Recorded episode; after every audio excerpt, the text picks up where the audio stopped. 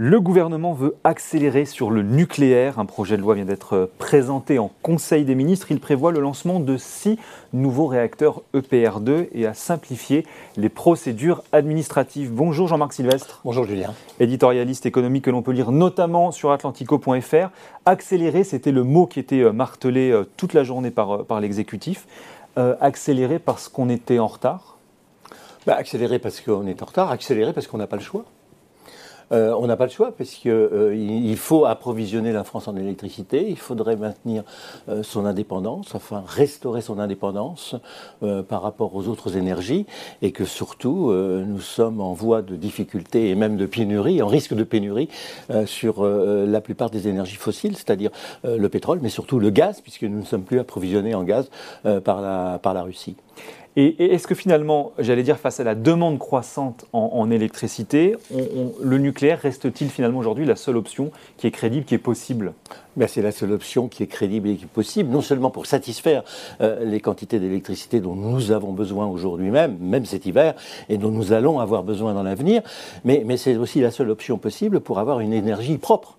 Parce que l'obligation que nous avons, euh, compte tenu des engagements que nous avons pris, d'une part, et puis aussi des faits, de l'évolution des faits, le réchauffement climatique, la lutte euh, pour le climat, nous oblige à avoir des énergies qui soient zéro carbone. Et la seule énergie qui soit zéro carbone, du moins quand on, met le, compteur, euh, quand on fait partir la, machine, c'est le nucléaire. Il n'y a pas d'autres sources d'énergie, puisque les autres sources d'énergie alternatives, notamment l'éolien et le solaire, euh, sont des énergies qui ne sont pas régulières. C'est-à-dire que l'éolien ne fonctionne que lorsqu'il y a du vent et le solaire euh, fonctionne bien que lorsqu'il y a du, du soleil.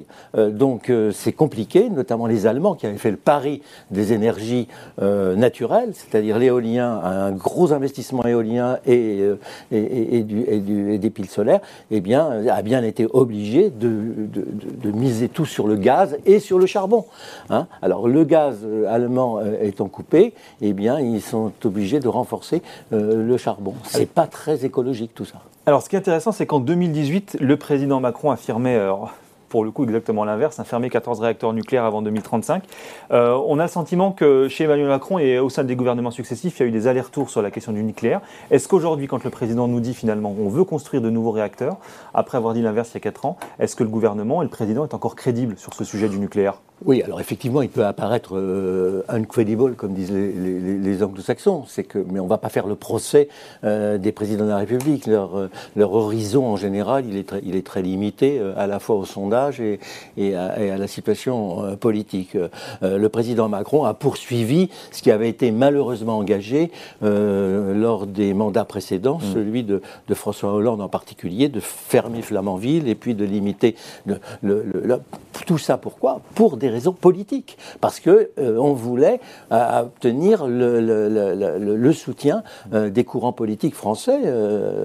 Souvenez-vous qu'on avait fait rentrer un certain nombre d'hommes politiques, Nicolas Hulot par exemple, qui avait mis comme condition hein, de, fermer le, PR nucléaire. Alors, on a, fait, on a fait à cette époque les mêmes erreurs, peut-être en moins conséquentes, que ce que les Allemands ont fait avec en fermant le nucléaire pour hmm. pouvoir s'allier avec euh, les Verts, les Verts allemands. Et ça les a obligés à s'investir sur le gaz et, se retrouver aujourd'hui dans une, dans une situation qui est encore beaucoup plus compliquée et beaucoup plus, beaucoup plus imprudente que, euh, que la nôtre. Non, non, je pense qu'il a, il a poursuivi un courant politique et, et, là, il a, il a réussi finalement à le faire passer sous la pression des faits euh, et, de le faire accepter par une majorité politique. Alors, est-ce que la pédagogie a été faite? C'est c'est moins ça, c'est pas sûr encore totalement, on verra.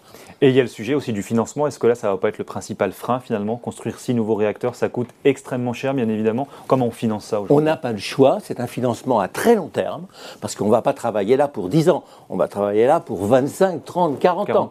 Donc, euh, on trouvera ce financement sur, euh, sur, sur 40 ans. Mais il faudra bien y passer puisqu'on n'a pas le choix. Il va y avoir une augmentation progressive j'espère lente et modérée, des prix de l'électricité.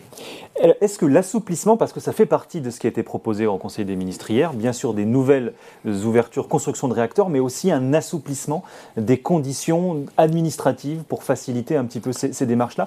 D'ailleurs, c'est aussi à mettre en parallèle avec ce qui est débattu en ce moment euh, au, Sénat, notamment sur les, la, loi sur la transition énergétique, les énergies renouvelables. Là aussi, on va donner un peu plus de pouvoir aux collectivités, notamment.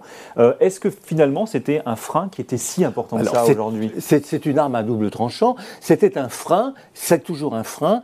Et, ce frein, il avait été posé pour des raisons politiques aussi, c'est-à-dire pour permettre aux locaux de donner leur avis. Et on s'est bien aperçu qu'on a bloqué un certain nombre de projets et de grandes infrastructures.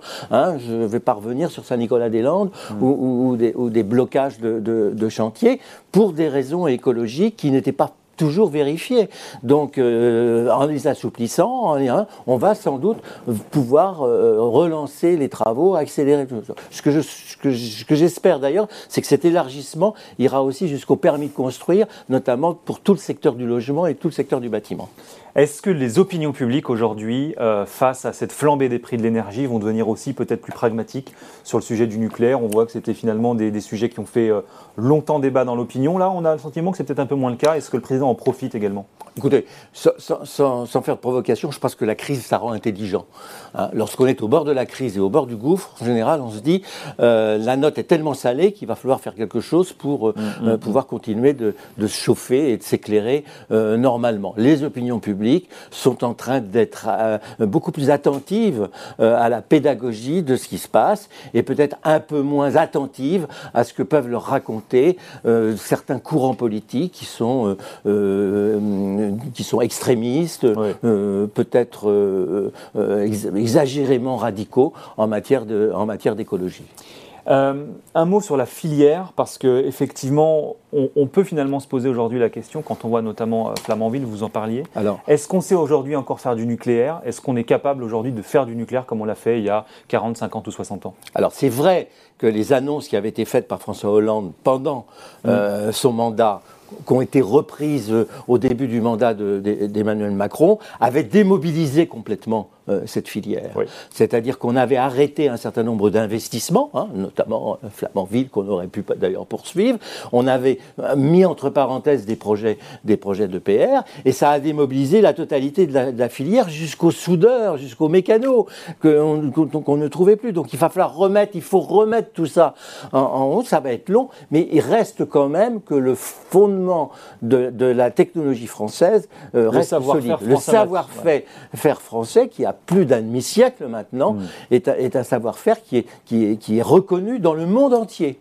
D'abord par, par, sa technologie, son efficacité, sa performance et sa capacité sécuritaire. C'est-à-dire que ce qu'on oublie très souvent, c'est qu'un des, un des freins vis-à-vis de l'opinion publique, euh, c'est la crainte de l'accident. Hein. Tchernobyl, euh, Fukuyama, même s'il n'y avait pas de vraies raisons. Bon, mais à partir du moment où vous avez une technologie française qui est applicable dans toutes les centrales y compris les, bah, bien sûr les centrales françaises, mais également mmh. les Chinois ont bien compris ça, et c'est d'ailleurs pour cette raison qu'ils l'acquièrent. À partir du moment où vous avez une uniformité de technologie, si vous détectez une fissure dans un des réacteurs, vous pouvez ipso facto vous occuper des autres réacteurs et vérifier si la même fissure euh, apparaît ou pas. Donc c'est un facteur quand même formidable, euh, assez fort de, de, sécurité. Et en un mot pour terminer, ça veut dire qu'on va aussi remettre EDF au centre du jeu. La relation avec le gouvernement a été très compliquée, c'est qu'on puisse dire depuis, depuis quelques mois. Quel, va être le job finalement là d'EDF dans, dans cette euh, ou quel peut être le job aujourd'hui d'EDF dans bah, cette nouvelle organisation? L'EDF, c'est un formidable réservoir d'intelligence, d'innovation et, technologie. Donc c'est une structure qu'il faut absolument protéger, indestructible. Est-ce que les marchés seraient, seraient susceptibles de financer ces, ces, investissements? La réponse est non. Donc il va bien falloir une garantie de l'État d'une façon ou d'une autre et l'EDF va redevenir vraisemblablement une grande entreprise publique avec financement public. Merci beaucoup Jean-Marc Sylvestre, éditorialiste économique. On lit notamment sur atlantico.fr. Merci d'être venu nous voir aujourd'hui dans Ecorama sur Boursorama.